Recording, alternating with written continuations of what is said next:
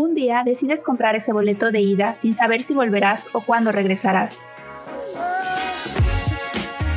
Tampoco sabes exactamente lo que te espera y a lo que te enfrentarás. Pero seguramente llenarás esa maleta con ilusiones, sueños y metas por cumplir. Así te damos la bienvenida a Boleto de Ida, un espacio para todas aquellas personas que un día decidieron dejar su país para vivir en el extranjero. Aquí contaremos nuestras experiencias y las de otras personas que al igual que nosotras decidieron experimentar una vida lejos de casa. Soy Ana Uribe. Yo, Katia González, y les damos la bienvenida a Boleto de Ida.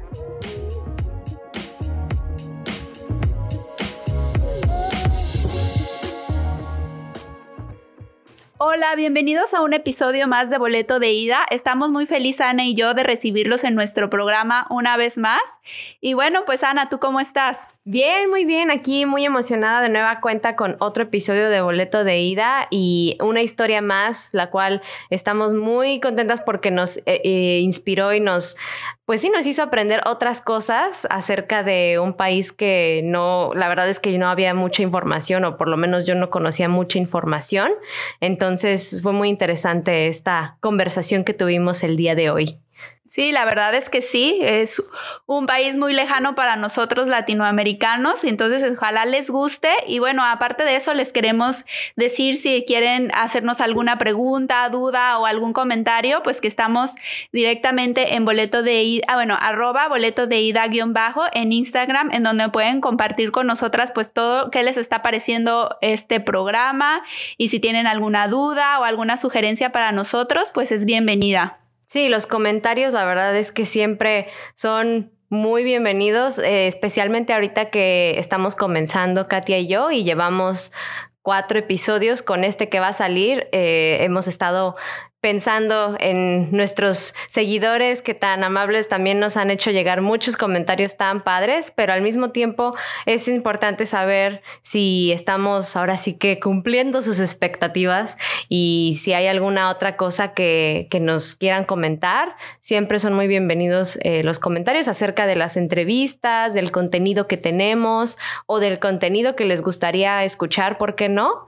Entonces, eh, adelante, ahí estamos en Instagram y ya cuando abramos otros canales de comunicación, igual se los informaremos. Sí, cualquier sugerencia es buena y constructiva para nosotros, así que siéntanse libres de, de hacérnosla llegar. Y bueno, pues los dejamos con la historia de esta semana, espero les guste. Bueno, pues comenzamos con nuestra entrevista del día de hoy, con la que estamos hablando con Suhei, quien nos habla desde una parte muy lejana también del, mundo. Entonces ahorita vamos a platicar con ella un poco acerca de cómo es su vida y cómo es por donde ella está. Hola, Sujei. Hola, hola. ¿Cómo estás? Muy bien, ¿y ustedes? Bien, muy bien. Aquí ya eh, eh, emocionadas de entrevistarte y conocer más un poco acerca de tu experiencia. Pero a ver, cuéntanos un poco eh, como para saber quién es Sujei, de dónde eres, en dónde vives y por cuánto tiempo has estado por allá. Muy bien, pues mi nombre es Sujei González, soy de Guadalajara y actualmente vivo en Moscú, la capital de Rusia, la mitad del tiempo, y la otra mitad vivo en Praga, en República Checa. Y llevo de este lado del mundo a ocho años y medio, casi. Órale, wow, eh, mucho. Sí, me mudé en julio del 2011. Wow, ¿y cuáles fueron los motivos por los que te fuiste? ¿Cómo decidiste irte para allá? Bueno, pues para que entiendan cómo eh, llegué a Moscú, porque primero llegué a Moscú antes de eh, vivir en Praga. Lo de Praga es muy reciente. He estado en Praga los últimos dos años. pero para que entiendan cómo llegué a Moscú, pues les tengo que platicar un poquito de mi vida personal, ah, específicamente de mi pareja. Mi novio, Gregory, es ruso Ah, nació en lo que era la Unión Soviética, creció en lo que ahora es uh, Bielorrusia y a los 13 años su familia se mudó a República Checa, a Praga. Él después eh, se va a estudiar la Universidad de Austria y en ese tiempo que está estudiando en Austria se va de intercambio a México por un semestre. y es donde yo lo conozco, en la universidad. Eso fue hace 12 años. ¡Wow! ¡Qué padre! ¿Y cómo fue que lo conociste? ¿Estudiaban en el mismo, o sea, la misma carrera o, cómo fue? Eh, estudiábamos ah, diferentes carreras, pero teníamos una clase juntos. Entonces, en esa clase lo conocí por un proyecto que tuvimos por equipo y nos hicimos amigos. Esa amistad continuó después de que él dejó México y tres años después regresó a México y fue cuando empezamos a salir y después iniciamos una relación a larga distancia. ¿Por cuánto tiempo? Estuvimos más de un año, como un año y tres o cuatro meses. Sí, me están haciendo hacer, muchas cuentas de tiempo. Y durante ese tiempo lo viste cuántas veces o solo hablabas por él, con él por FaceTime. Eh, bueno, en ese tiempo todavía no había FaceTime. o no era tan, no, no había, creo que todavía no había, no eran tan populares, yo creo que todavía no había. Este, hablábamos por Skype y lo vi, bueno, empezamos a salir uh, cuando, cuando él fue a México en abril del 2010 y lo volví a ver en ese verano, en julio, y después regresé a México.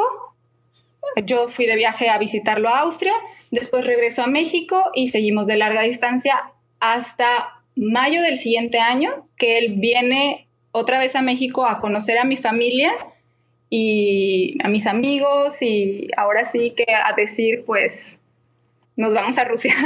Órale. Oye, y cuando decidiste moverte a Rusia, eh, ¿cómo fue para ti? Pues ahora sí que dar ese paso, ¿Cómo, como qué, qué tipo de cosas empezaste a preparar o cómo fue tu preparación para moverte, pues ahora sí que del otro lado de México. Bueno, en realidad no era algo que hubiéramos pensado cuando empezamos a salir, cuando empecé esta relación con Gregory, no, no era como, ah, este, él no vivía en Rusia cuando empezamos a salir, él estaba viviendo en Austria, estudió y trabajó en Austria, entonces tenía un trabajo en Austria y le ofrecieron una posición en Rusia, le ofrecieron una posición en Moscú y la posición era muy buena. Entonces me platicó todo, era en el tiempo que estábamos a larga distancia y entre tantas conversaciones que tuvimos, una vez me dice, es que creo que sí voy a tomar esta posición porque es una oportunidad que no voy a volver a tener. O sea, soy muy joven para que me hagan esta oferta, pero es muy buena y no la puedo rechazar.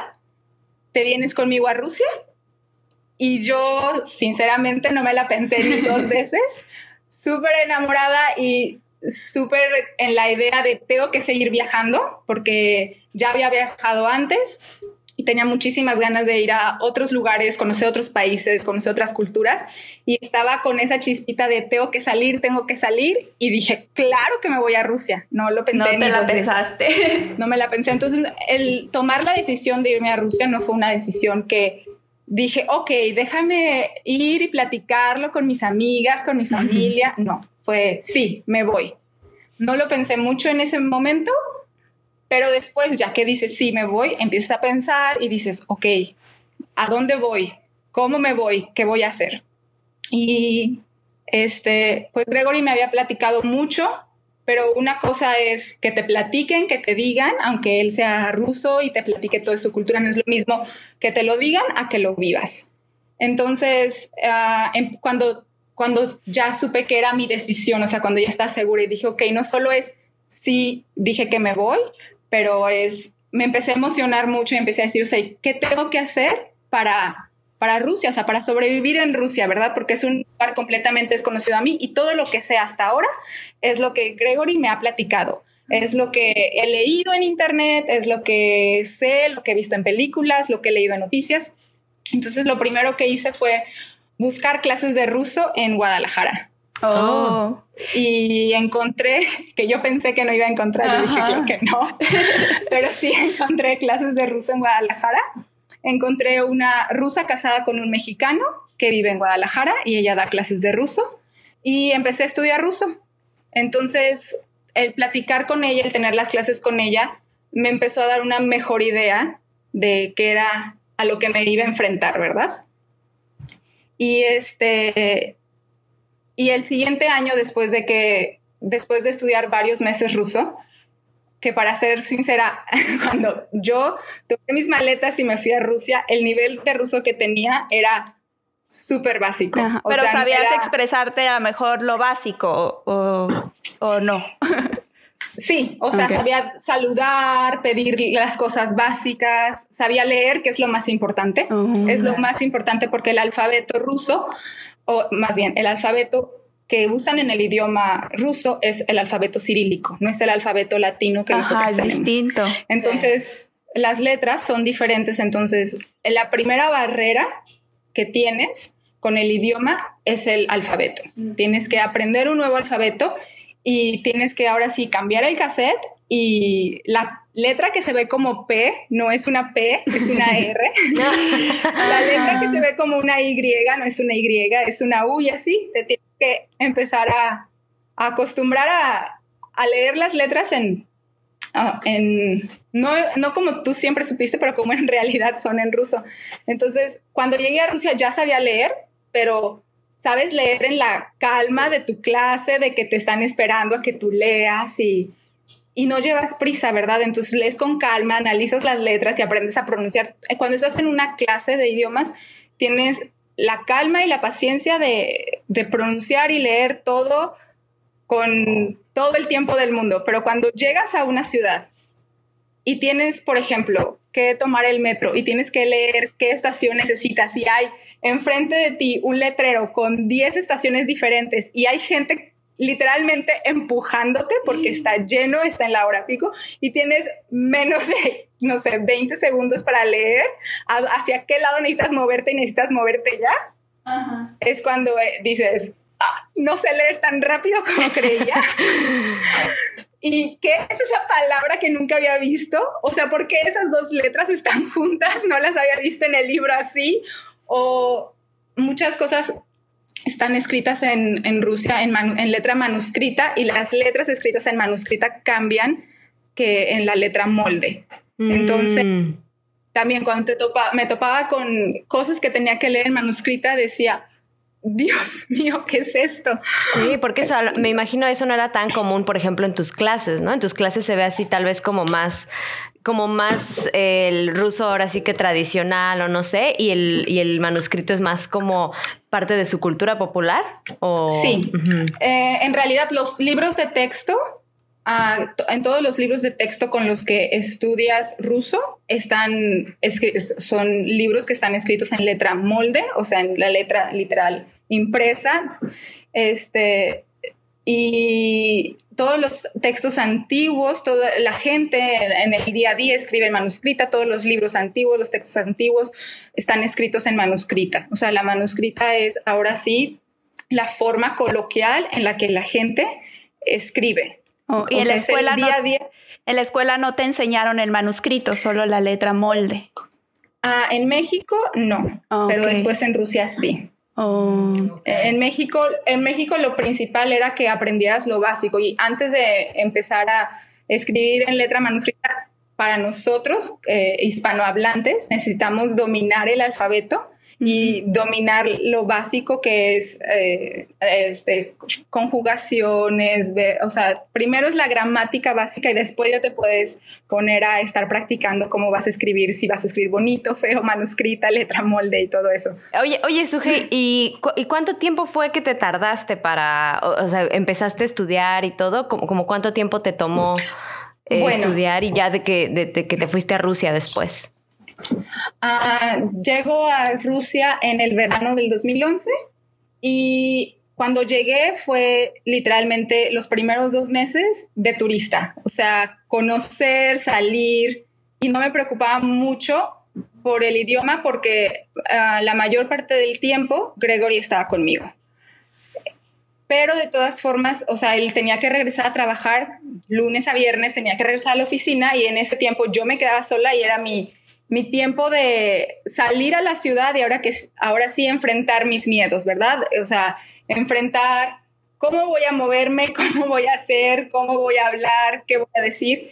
Y, y en un principio sí fue imponente, pero después empecé a perder el miedo, o sea, dije, ya sé lo básico, o sea, me voy a meter a clases de ruso y en cuanto empiece en mi día a día en ruso, la voy a hacer. O sea, no hay de otra. No, no vi como otra opción, ¿verdad? Entonces, en septiembre, en, todo el verano, julio y agosto son vacaciones, entonces no hay clases de nada.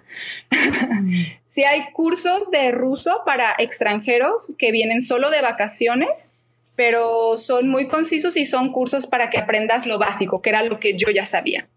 Entonces hice ah, examen para entrar el primero de septiembre a clases de ruso y los primeros dos años que estuve en Rusia estuve en clases de ruso, todos los días sin falta.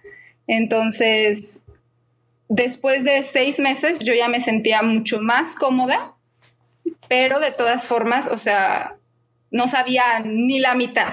Sí, porque es un idioma muy complicado, ¿no? O sea, es difícil de aprender. Es, un idioma muy diferente al español.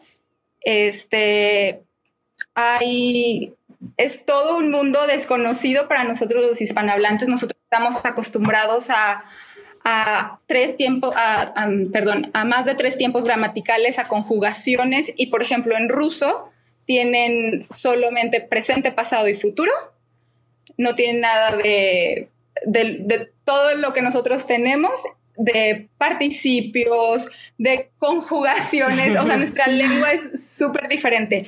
Y aparte, ellos tienen seis casos, que nosotros no tenemos casos en el español. Esos seis oh. casos son la forma en la que vas a dirigir la oración, es decir, tienen este, por ejemplo, tienen ah, un caso que es nominativo, que es el caso principal, que es en el que responden a preguntas como de qué es esto, quién es esta persona y cosas así. Cuando te presentas en ruso, ese es el caso que utilizas. Después tienen casos que, con los que se utilizan preposiciones, otros casos con los que se, son para eh, explicar de qué viene, de qué parte viene algo. O es muy diferente a lo que nosotros conocemos en el español. Sí, ¿no? Así suena como bastante diferente, pero me imagino que ya que estabas allá y tomando clases, pues ya te fue más fácil como practicarlo en el día a día, ¿no? Sí, o sea, la realidad es que en Rusia no mucha gente habla inglés, o sea, en el día a día no, vas a llegar a la tienda y si dices algo en inglés la gente va a volver a verte con cara de ah, no sé qué estás diciendo, o sea, busca a alguien más que te ayude ahora sí que te van a ver con cara de what, pero... Sí, sobre todo este creo que no es un país, o sea, no hay mucha multiculturalidad ahí, ¿no? Bueno. ¿O sí lo hay? Sí hay, pero no la que nosotros conocemos en el occidente. Oh, ¿Cómo es? Nosotros estamos, pues siempre decimos que, o sea, cuando pensamos en, en países o ciudades con diversidad cultural o que son, o lo que nosotros llamamos como que decir multicultural y eso pensamos en en, por ejemplo, en Londres, en Nueva York o incluso con ustedes en Toronto que tienen gente de todas partes del mundo, ¿verdad? Pero cuando decimos de todas partes del mundo, deberíamos de fijarnos bien, bien si de verdad es de todas partes del mundo o del mundo que nosotros conocemos, ¿verdad? Porque cuando llegué a Rusia, me di cuenta que había muchísima gente que no parecían rusos, pero nunca había visto antes.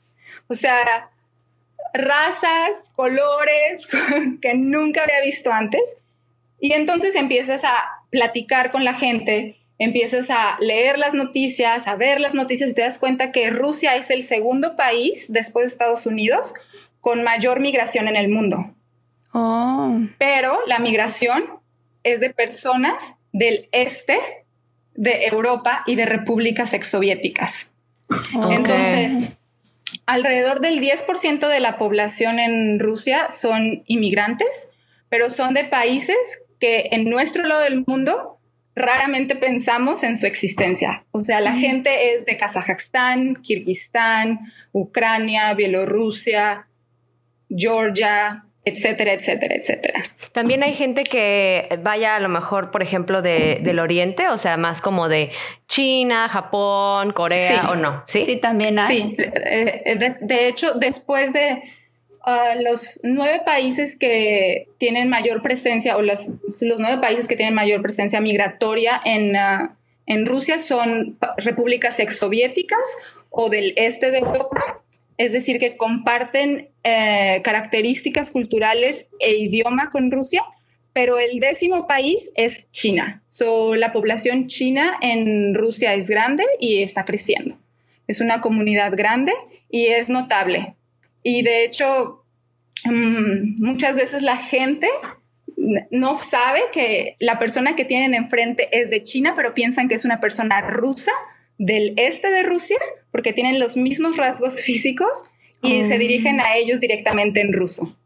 Oh, qué, oh, interesante. Yo no sabía. Sí, no, yo la verdad tampoco. Y en cuanto a, bueno, ya, ya cuando llegas a Rusia y ahora sí que estás dándote cuenta de toda esta situación cultural y social, ¿cómo, cómo fue para ti como integrarte a, a, la sociedad rusa? Porque por lo mismo de que a lo mejor sea multicultural, pero en su propio, ahora sí que en, en un aspecto que nosotros no conocemos, ¿qué tan, ¿qué tan tolerante, por ejemplo, fue la gente cuando tú apenas estabas como que agarrándole la onda y así? Bueno, personalmente no tuve ningún problema. La gente, en realidad, cuando me ven en la calle hasta el día de hoy, no tienen idea que soy mexicana. La gente como no conoce mucha gente de México, no tiene una idea de cómo se ve un mexicano, eh, y no, o, si la tienen, no piensan que lo van a ver caminando por las calles de Moscú. Este, la gente siempre pensaba que tal vez yo era de Kazajstán o de lugares, siempre me dijeron lugares muy raros. El más común que me han dicho era Kazajstán y yo decía, ¿qué? ¿Dónde? ¿Dónde está este, pero también me han dicho de la, gente, por ejemplo, gente de Kirguistán me ha dicho que me parecía a alguien que habían visto en la televisión en Kirguistán y cosas muy chistosas. Entonces la gente trata de de ahora sí relacionar con lo que conocen. Entonces, cuando yo decía, no, es que soy mexicana, nunca tuve una mala respuesta. Toda la gente me sonreía, sorprendidos y no podían creer que hacía una mexicana tan, tan lejos. Entonces, siempre la primera pregunta era, ¿y por qué dejaste México? Porque su idea de México es la idea de que es un, paraíso turístico, entonces que vivimos en la playa todo el día con un clima perfecto y que todo el día estamos, no sé, en traje de baño, tomando margaritas y tequila y escuchando música. Entonces piensan que, que como una mexicana va a dejar ese paraíso y venirse aquí que es tan frío y la gente de verdad le gusta, mucha gente quisiera salir de Rusia y vivir en un país como México. Wow, porque sí, el clima es muy similar al que tenemos nosotras acá. o sea, es súper extremo, ¿no? De llegar a veces a menos 30 grados. ¿Y cómo te fue a ti respecto a eso? ¿También sufriste así como nosotras? Porque nosotras no estamos acostumbradas.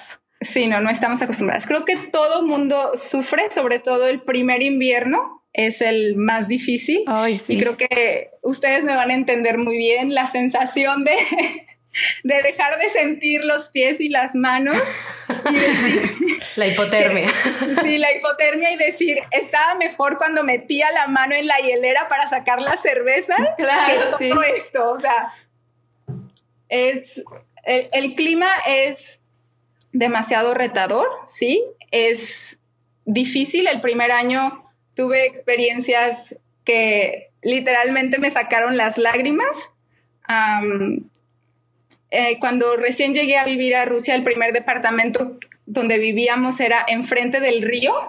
Entonces, eh, el río se congela durante todo el invierno y la gente que la gente que ya está retirada o que solo tiene el hobby de pescar, durante el invierno van y hacen su hoyito en el río, eh, o sea, quebran el hielo y hacen su hoyito y se ponen a pescar. Entonces yo desde la ventana de mi departamento veía gente pescando a través del hielo en el río y decía, ¿qué están haciendo con este frío, con este viento? O sea, que sientes que te quema los huesos. ¿Cómo pueden estar así tan a gusto sentados tomando té y esperando a pescar algo? Pero la gente lo hace. Y en ese primer invierno, ah, recuerdo que de lo, o sea, el, el río, eh, del río podíamos ver, de nuestro departamento podíamos ver al otro lado un restaurante que siempre tenía muchísimas luces y se llama Azerbaiyán, como el país. Y siempre tenía muchas ganas de ir ahí y nunca íbamos porque para llegar tendríamos que tomar el metro, ir hacia el centro y luego cruzar al otro lado de la ciudad. Entonces nos tomaba más de 45 minutos llegar al restaurante. Y mi novio me dijo, cuando se congela el río bien, cruzamos caminando y vamos al restaurante y ya, pero yo estaba de, es que quiero ese restaurante, o sea, va muchísima gente, siempre está lleno, o sea, desde aquí veo. Y él, espera que se congele el río y vamos, espera que se congele el río y vamos. Y su familia que vive en Moscú, ah, le dijimos de todo esto y dijeron, ah, nosotros vamos con ustedes, los vemos en el restaurante, pero ellos sí viven del otro lado del río, entonces ellos no tenían, no tenían que cruzar. En, Moscú, yo creo que igual para ustedes, ahorita en invierno a las 3 de la tarde ya está completamente oscuro. Entonces teníamos que ir a cenar y íbamos a cenar como a las 7 de la tarde y dije, ok, pues no se va a ver nada, mejor porque así me da menos nervioso de cruzar el río congelado. Cuando estoy cruzando, cuando empezamos a cruzar el, el río, puedes escuchar, o sea, cómo quebra el hielo, pero no es que el hielo donde estás paradas esté quebrando, es solo ese ruidito de la primera capa que está por arriba que cuando presionas, que cuando te paras, em, se escucha como que se alcanza a quebrar un poco. ¿Y vas con zapatos especiales o con tus zapatos normal? Nosotros, yo iba con mis botas normales, ah. que, o sea, sí tienen una suela especial para que no te resbales en la nieve o en el hielo, pero no están hechos para que camines en el hielo, o sea, porque deberías de tener unos que tienen como algo como unos piquitos abajo para que te claves, pero no tenemos de esos. Entonces, llevaba mis, mis botas normales de invierno y empiezo a caminar y yo todavía, yo todavía le pregunto a mi novio de, pero no pasa nada, ¿verdad? O sea, está 100% seguro, está súper congelado, no pasa nada. Y él, no, no pasa nada, tú tranquila. Es que se escucha como que truena como algo. Y él, no, no pasa nada, tranquila, solo agárrame de la mano y vamos a caminar. Cuando estábamos a la mitad del río, este, le digo, no, es que está haciendo mucho aire, o sea, se escucha súper feo, o sea, me empecé a poner nerviosa y no, no alcanzo a ver nada, o sea, de verdad, no, no nos va a pasar nada, ¿verdad? Porque hoy no vi a nadie en el río y él me dijo, no, no te preocupes, no pasa nada. En el peor de los casos, si escuchas que se rompe, tú solo corres, suelta mi mano y corre, corre no, no. Qué y ánimos. No hacia atrás. Entonces empecé a llorar, dije, no es cierto, me voy a morir en Rusia. o sea, si esto se quiebra, pero sí, había mucho viento. Cada vez que pisábamos, había como la primera capa de el agua que se acababa de congelar sobre el río tronaba, entonces sí se mm. escuchaba mucho y el viento y yo me puse nerviosa y él hizo su broma y yo empecé, así se me salieron las lágrimas, dije, no, o sea, ¿cómo, cómo corro? ¿Cómo lo dejo? ¿Cómo, o sea, no, si se quebra, ¿qué hago? O sea, Pero aparte qué tranquilidad de él, así de, no, si se quiebra, pues tú corre. no pasa nada, no pasa nada. Sí, él súper tranquilo y, y así tengo, o sea, muchas historias que de, verdad que el frío es, es difícil, pero luego aprendes todos los trucos para... Sí, te vas adaptando, sobrevivirlo. en, parte te adaptas y segundo aprendes a, a, vivir cada día con el frío y después haces tu vida súper, súper a gusto y, o tal vez para mí ya está a gusto porque ya estoy acostumbrada. sí. Y por ejemplo, en el proceso, cambiando un poquito de tema de la visa y todo eso, ¿son accesibles como para darte permiso de quedarte en el país? Um, bueno, en ese sentido es un poco complicado.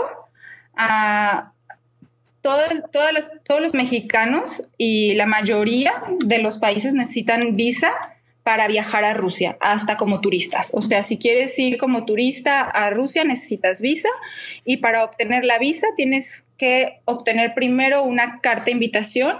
Esa carta de invitación la expide la Secretaría de Migración la puede eh, la expide a nombre de agencias de viajes, a nombre de hoteles, a nombre de empresas que te invitan a trabajar o a nombre de personas físicas o familiares, amigos que te pueden invitar al, país. Eh, después de que obtienes esa carta de invitación, tienes que llenar una forma, ir a la embajada o al consulado, perdón, y hacer tu trámite de, visa. Eh, mm, es sencillo desde el punto de vista de que si cumples los requisitos la obtienes, mm, no te van a pedir demasiadas cosas, eh, porque la persona que te está invitando o la institución o la empresa que te está invitando se hace responsable por ti. Eso, esa carta que te da la Secretaría de Migración es exactamente una responsiva para la persona que te está invitando. Entonces, en ese sentido, si obtienes la carta de invitación, se puede decir que ya obtienes la visa, pero a veces obtener la carta de invitación es la parte difícil. Oh, ¿Y te lo dan durante cuánto tiempo? Te la dan por el, pues, si es de turista, te la dan exactamente por el tiempo que vas a estar de viaje. Ah, no te la dan que por seis meses ni, o algo así. No, no para mexicanos al menos. Para, por ejemplo, para americanos eso es un sistema diferente. Para ellos sí les pueden dar por, por tres meses en la de turista y hasta por un año este, visas de, de visitas de negocios y cosas así. Eh, pero para nosotros mexicanos sí es exactamente la de turistas, es exactamente por los días que, que, vas a viajar en Rusia. ¿Y tú tuviste que tramitar otro tipo de visa porque tú ibas a vivir para allá? Cuando la primera vez que, cuando recién me fui, este, tramitamos una visa por medio de la empresa de mi novio y era una, una invitación de visita de negocios. Eso quiere decir que puedes pasar hasta 180 días en el país de 360. O sea, la mitad del año puedes pasarlo en el país, pero la otra mitad tienes que dejar el país. Y después, cuando empecé a estudiar, me dijeron que esa visa no va a ser óptima para mí, que no va a ser suficiente para continuar mis estudios. Entonces me tramitaron una visa que era de estudiante. Los primeros dos años tuve visa de estudiante y podía estar durante todo el año en Rusia. Ah, por ejemplo, una persona que quiere ir a estudiar o trabajar a Rusia necesita ser invitada por la institución donde va a estudiar o por la empresa en la que va a trabajar. Ir a Rusia y buscar un trabajo es algo complicado. Es, necesitas ser un especialista de alto grado y saber que tu carrera es requerida en Rusia. Sí hay oportunidades de trabajo, pero son para personas que tienen grados de especialización altos.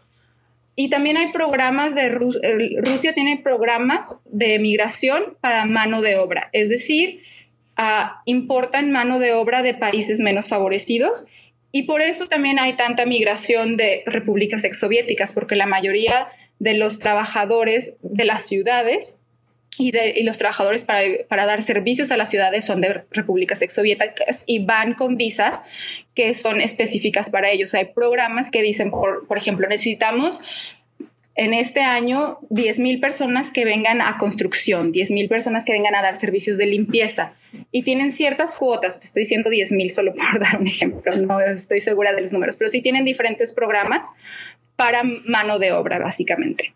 Y este, también respecto a lo que mencionaba antes de personas con grados de especialización alta, también tienen programas, pero son por medio de las universidades. Las universidades tienen programas para atraer este, personas que son de beneficio para Rusia. Entonces, sí hay posibilidades, pero tiene, se tiene que investigar qué es lo que quieres hacer y si hay una oportunidad. No es tan sencillo como, ay, pues tengo ganas de irme a vivir a Rusia, déjame irme y a ver qué encuentro. No, o sea, no es tampoco como mucha gente que cuando está en la universidad o cuando, o cuando se toman un año sabático, se van a, por ejemplo, a Londres o a París o a Madrid y se van a, y se van a estudiar algún idioma o, o a trabajar de meseros o cosas así no se puede. Sí, no hay como tantos tampoco estudiantes de intercambio y todo eso, ¿no? Sí, no hay la facilidad. O sea, de cierta forma hay todavía mucha burocracia en el país, pero es el legado comunista de la burocracia. O sea, hay muchos requisitos, todo se tiene que hacer, eh, o sea, todo va de acuerdo a la ley, hay reglas, hay pasos que tienes que seguir y todo tiene que quedar escrito, firmado y sellado, o sea, no es así. O sea, cuando, por ejemplo, cuando entras al país, sellan tu pasaporte, cuando sales del país, sellan tu pasaporte y además tienes que registrarte ante la policía cada vez que entras al país. Tienes siete días para ir a la oficina de a la oficina de la policía o a una oficina postal que esté autorizada para registrar extranjeros. Entonces tienes que registrar en dónde estás viviendo y por cuánto tiempo. Pues sí suenan como bastante estrictos en ciertas situaciones y más como en esa, pues sí, en todo ese aspecto como migratorio y, y cultural. ¿Como qué tipo de ahora sí que de diferencias culturales y sociales te, tocó, te ha tocado ver que tú digas, wow, esto sí es súper diferente a lo que yo estaba acostumbrada en México?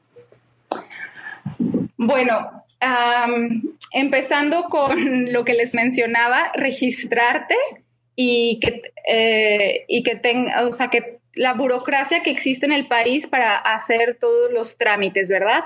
Para mí lo, lo primero que me sorprendió mucho fue el sistema de registrarte porque es algo que yo creo que ni siquiera en México tenemos ese, ese tipo de trámites. Es literalmente te dan una forma que tienes que llenar a mano cinco veces y, y, llenas esa forma y en esa forma pones tus datos de tu pasaporte, la dirección de la persona que te recibe, la persona que te recibe, vas a sacar una copia de tu pasaporte, una copia de la persona que te recibe si no te está recibiendo una persona, el hotel lo hace por ti. Si no, te, si no te estás quedando en un hotel ni con una persona, la empresa lo hace por ti, pero siempre hay alguien que tiene que registrarte. Y si no es una institución o empresa, tiene que ser una persona. Y, y ese proceso que es algo común para ellos es un poco tedioso porque lo tienes que hacer cada vez que entras al país y no es algo de cinco minutos, ya estoy lista, ya lo llené. No es, llegas, lo, lo tienes que hacer ahí, lo tienes que llenar ahí, ellos te tienen que ver que lo estás llenando.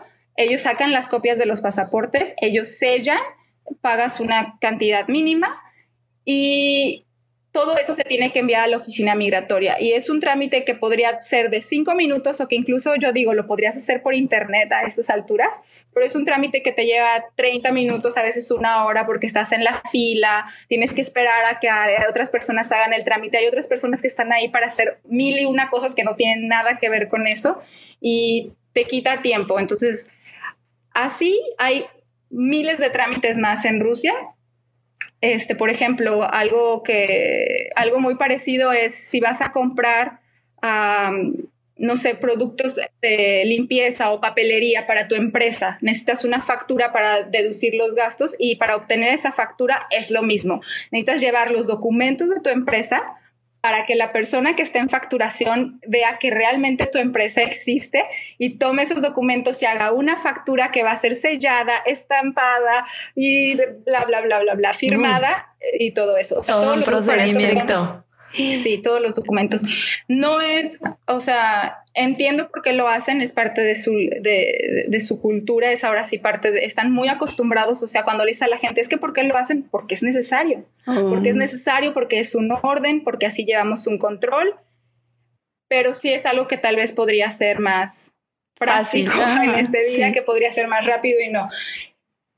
En otros, en el aspecto cultural, ahora sí, este que mucha gente lo piensa y que también yo hasta cierto punto lo pensé y que todo el mundo dice, ay, es que los rusos son súper fríos y no hablan y muy serios y cosas así. no voy a decir no, no lo son, porque sí, la, la, la imagen es que cuando ves a una persona en Rusia es no te va a sonreír y te va a venir a saludar y, o sea, tus vecinos no se van a levantar en la mañana, van a salir, te los vas a encontrar en, en, el, en el elevador, por ejemplo, y van a estar con una sonrisa diciendo, hola, buenos días, ¿cómo estás? Eso no es algo común, que tal vez nosotros estamos acostumbrados a, a saludar y dar los buenos días a toda la gente. Y en, en Moscú en específico, uh, es una ciudad muy grande, demasiado poblada, la gente hasta cierto punto está un poco cansada de la cantidad de gente, entonces la vida se vive deprisa y la gente literalmente va directo a, sus asuntos, entonces se levanta, te los encuentras en el, elevador y tal vez alguna gente te va a decir buenos días, otra no, nadie sonríe, o sea, ¿por qué? Porque no te conocen. Es, este, en, en Rusia sí, eh, y recuerdo cuando llegué fue algo que me mencionó mi novio no le sonríes a los desconocidos porque no los conoces y una persona que sonríe piensan que tal vez no está bien pues, su cabeza. No está muy bien en sus cinco sentidos. Tal vez hay algo como que. Sí.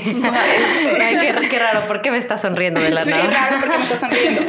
Y, y, y tal vez en ese momento dije, ok, pero después de tantos años vivir ahí, empiezas a entender que en realidad, pues ¿Cómo quieres que la gente sonría con ese frío todos los días? Sí. Con una vida tan ajetreada. O sea, es una cultura completamente diferente. Entonces, eh, hoy por hoy entiendo perfectamente por qué la gente es seria. No es porque, no es porque les caigas mal, no es porque seas extranjero, no es porque no, no es nada que ver contigo, es porque ellos se levantaron, van al trabajo y van enfocados en su pensamiento, van enfocados exactamente en lo que tienen que hacer. Y después te das cuenta que la vida corre tan rápido eh, que no, de verdad no tienes tiempo porque cuando ya vas en el elevador ya vas pensando en voy cinco minutos tarde, cinco minutos significan otras 200 personas más en el metro, significan otras 300 personas más caminando por la misma avenida para que podamos llegar a la oficina. Y todavía tengo que pasar a dejar a mis hijos a la escuela y tengo que pasar a recoger esto y hacer esto antes de llegar a la oficina sí, es como la vida de ciudad muy ajetreada. Sí, y por ejemplo, pero ya, ya, con las personas que tienes como más intimidad, o sea, amigos cercanos, familia, ya los rusos ya suelen ser como más afectivos o no? Son súper afectivos, son increíblemente afectivos. De hecho, uh, cuando conocí a la familia de mi novio, no toda su familia vive en Moscú, su, su, mamá y su hermana todavía viven aquí en Praga, pero su padrino y la familia de su padrino viven en Moscú. Entonces convivimos mucho con ellos. Ellos no hablan ni una palabra en ningún otro idioma que no sea ruso. Y me, todavía recuerdo la primera vez que los iba a conocer, estaba súper nerviosa porque tienes todas estas ideas de, ¿y qué tal si son súper serios? ¿Y qué tal si no les caigo bien? ¿Y qué tal? ¿Y qué voy a hacer? O sea, sé decir tres palabras en ruso y ellos me van a hablar todo en ruso y cosas así. Y eh, fue muy sorprendente ver cómo sin conocerme, no solo fueron amables, fueron muy cálidos, o sea, me hicieron muchas preguntas que en aquel entonces eh, Gregory traducía para mí. Y este y desde la primera vez me quedé muy sorprendida de cómo todo lo que habían platicado, todo lo que había leído, todo eso de que la gente te dice es que son súper fríos, o sea, todo eso se cayó en menos de media hora sentados con ella, o sea, fueron súper cálidos y hasta la fecha, este, cada vez que conozco a, alguien nuevo que, que, por ejemplo, que salgo a cenar con, con clientes de, de, de mi novio y que conozco a sus esposas y cosas así, me quedo así como, ¿por qué la gente piensa que los rusos son fríos y serios? O sea, nunca me ha tocado alguien que, que realmente me haga cara mala o que sea muy seco conmigo o que no quiera platicar conmigo. Siempre me ha tocado gente que tienen muchas ganas de conocer y que eh, la, gran mayoría tienen muchas ganas de amistad. Solo eso sí, las amistades son crecen de manera diferente a como estamos acostumbrados en México. En México estás acostumbrado a salir, conoces a alguien, te la pasas muy bien y tú ya le dices es mi amigo, es mi amiga, y el teléfono, nos vemos la próxima semana y otro café y conoces a alguien y es muy rápido, es así, yo digo, es, son amistades instantáneas que literalmente conoces a alguien y, y ya estás súper amigo y y, en cierto sentido no digo que duren poco, hay amistades que duran muchísimos años, hay otras que con, el tiempo van desapareciendo, pero algo que sí he visto en Rusia y que admiro mucho es que no, no es que sean, o sea, como te decía, nunca me ha tocado alguien que, que, que sea muy cerrado o algo así, siempre tienen mucho interés de conocerme, siempre son muy agradables y siempre me he sentido como pues como que sí soy querida, que la gente tiene muchas ganas de conocerme. Creo que en parte tiene que ver porque soy mexicana y, les da mucha curiosidad, pero por otro lado también, este, pues es su forma de ser, ¿verdad? O sea, sí, sí muestran interés, pero no al otro día me van a llamar y me van a decir, vámonos por un café y me cayó súper bien y así, o sea, se toman su tiempo para conocerte. Entonces, te ven una vez, o sea, conoces a una persona, los ves la primera vez, te va súper bien, te la pasas súper bien y vuelve a ver en un mes otro café, otra cena, otra conversación y va muy bien, ¿verdad? Entonces, la, ahora sí que todo va poco a poco y se, y se va acumulando. Entonces, después de, no sé, cuatro o cinco veces, entonces la gente sí se empieza a abrir mucho más en temas personales, se empieza a, empieza a tratar de forjar lazos de amistad que tal vez los mexicanos forjamos en, en la primera tarde que salimos, ¿verdad? Sí, estás en la fila de las tortillas y ya conoces a alguien y, ay, bueno, pues ya vamos por el café y así. Sí, eso fue algo que también, bueno, no sé, a mí, por ejemplo, aquí en Canadá me tocó ver que sí, la gente te saluda y todo. Eso sí es diferente en Rusia, por ejemplo. Aquí la gente sí te saluda más, pero igual no es como de que, ay, ya te conocí ahorita en la clase de matemáticas, no sé, en la escuela y ya somos súper amigos. No, o sea, es como más más pues objetivo el, la relación, ¿no? O sea, no es como tan fácil que seas un amigo cercano así de buenas a primeras. Sí, entonces, sí, aquí, este, pues es lo mismo. No es, no es que no sea tan fácil, es que la gente piensa en las amistades como algo a largo plazo. O sea, piensan que los amigos son, no son para solo para ahorita, para pasar el rato, para irte de fiesta, o sea, piensan en los amigos como alguien que va a estar a lo largo de su vida. Y la gente trata de conservar las amistades por demasiados años, o sea, los amigos de mi novio, los amigos de mi cuñada, por ejemplo, o sea, son amigos desde que eran niños o son amigos que tal vez este, desde que regresó a Rusia. Y son amistades que se que se cuidan mucho que, y, que es muy bonito porque a pesar de los años la gente se acuerda de los detalles y a mí me parece increíble que ah, yo tengo amigas de las que estaba muy, muy cercana hace 10 años y ahora eh, tal vez por la distancia o porque la vida cambia y porque cada quien se, se mete en su rollo, este, pues ya no sé tanto de ella, pero por ejemplo, mi, mi, novio y este, incluso mis propias amigas rusas me platican de que, o sea, tienen amigas desde que eran de 3, 4 años de edad y siguen hablando y sigue el contacto y siempre están para los momentos importantes, no solo para los momentos sociales. La pachanga. sí, como que se va cultivando, ¿no? La amistad con los años y va creciendo poco a poco. Entonces, sí, como seleccionan a sus amigos, no es como, por ejemplo, no es voy a hacer una fiesta y voy a invitar a mis 300 amigos que he conocido a lo largo de mi vida, que en México sería muy fácil, en, Rusia no, es voy a hacer mi fiesta de cumpleaños y voy a invitar a mis 20 mejores amigos y te das cuenta que esas personas que van realmente lo conocen. Y ahora me ha pasado porque eh, he ido o me ha tocado estar en cumpleaños de esposas, por ejemplo, de amigos de Gregory y ver a sus amigas y cómo se desenvuelven y cómo también admiro muchísimo cómo tratan de integrarme y cómo tratan de de, explicar cómo es la relación, porque ellas entienden que yo siendo extranjera no entiendo muy bien. Y, este, y te platican, es que nos conocimos desde hace 25 años y desde que estábamos chiquitas jugábamos y hacíamos y así y así y juntas hemos hecho todo, todo, todo. Y son amistades muy bonitas, entonces también eso, ahora sí que con mis amistades de este lado del mundo me siento muy querida porque sé que, que, son amigas que están tratando de cultivar algo que dure y que y que siempre están presentes, ¿verdad? Que siempre este, te escriben y no te escriben para, solo para salir a tomarte un café o porque hay una fiesta o porque hay un evento social, sino que quieren de verdad saber cómo estás. Intimidar contigo, que de verdad la, amistad sea como para siempre, no solo por el momento, ¿no? Oye, pues qué interesante porque, no sé, para nosotros es como súper desconocido cómo es la gente de Rusia, nada más tenemos como esa idea que vemos en, las películas que igual no es la, la real. Y bueno, para finalizar la entrevista nos gustaría que nos dijeras, pues no sé, consejos que le podrías dar a otra gente que, que pudiera estar en tu misma situación. Igual no hay tanta gente que vaya para Rusia, pero a lo mejor sea un país con una cultura tan diferente como Rusia. Y pues, ¿qué podrías decirle a todas esas personas?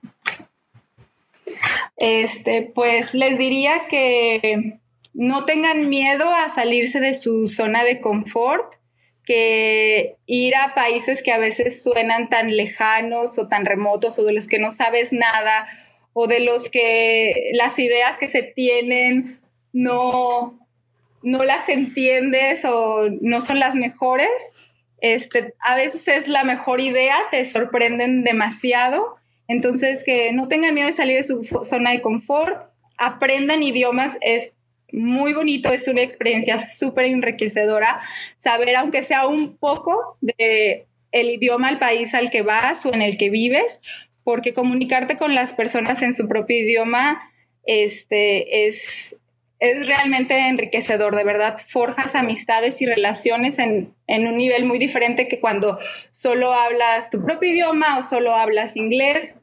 Entonces no tengan miedo, nadie es perfecto, nadie habla los idiomas perfectos, incluso los mismos rusos se equivocan en ruso como nosotros a veces hablando español, nos equivocamos hablando español.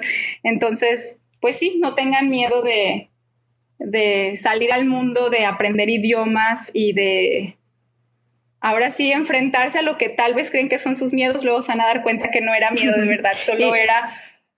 Y como paréntesis, ¿cuántos idiomas sabes hablar ya que has vivido en, tantas, en tantos lugares? A cuatro. Wow. sí, cuatro. Ah, pero, por ejemplo, Gregory, mi novio, habla cinco y en su familia lo normal es que hablen cinco idiomas cada uno. Entonces, y uno batallando con uno más. Sí, uno con el mismo español. Luego a mí me pasa que ya luego ni sé cómo hacer el switch entre inglés y español. sí, Pero bueno. Pasa. Sí, pues muchísimas gracias, Suje. Ha sido todo un placer platicar contigo y que nos platiques de tu experiencia en, en Rusia y ahora sí que cómo fue para ti. La verdad es que aprendimos muchísimo, cosas que la verdad ni teníamos idea de Rusia. Entonces, muchísimas gracias. Sí, muchas felicidades por ser tan valiente, ir a un lugar tan lejano y que lo tomes con tan buena actitud y, y bueno, que el amor te llevó hasta allá, pues muchas felicidades. No, muchas gracias a ustedes por invitarme. Un placer. Con esto concluimos nuestra entrevista el día de hoy con nuestra invitada Sujei, quien nos contó acerca de su experiencia, cómo fue vivir en Rusia y cómo fue llegar sin saber el lenguaje al 100% y practicarlo de una forma consistente para que pues así se pudiera como relacionar de un mejor modo con, la, con las personas y con la gente que conoció allá. Y también que fue una experiencia diferente el encontrar eh, ahora sí que un hogar en Rusia con eh, personas que a lo mejor no tienen como que tu misma tu misma cultura, tu misma forma de ser, pero al final de cuentas, ese estereotipo que tenemos a lo mejor de los rusos está equivocado porque al final son personas amables. Sí, yo creo que Suhei se ha adaptado súper bien a la cultura rusa, o sea, se ve en su forma de platicar y cómo lo ha superado y cómo ha superado todos sus retos y se ha adaptado bastante bien, al grado que siento que ella es feliz viviendo allá. Y también aprendimos mucho de, sobre la cultura y lo como dices, de que los rusos a veces no son como nosotros pensamos que son, ¿no? Entonces, pues con esto concluimos nuestro capítulo del día de hoy y esperemos que les haya gustado y no olviden seguirnos en Instagram como arroba boleto de ida guion bajo. Y esto fue boleto de ida, pero nosotras regresamos con más la próxima semana.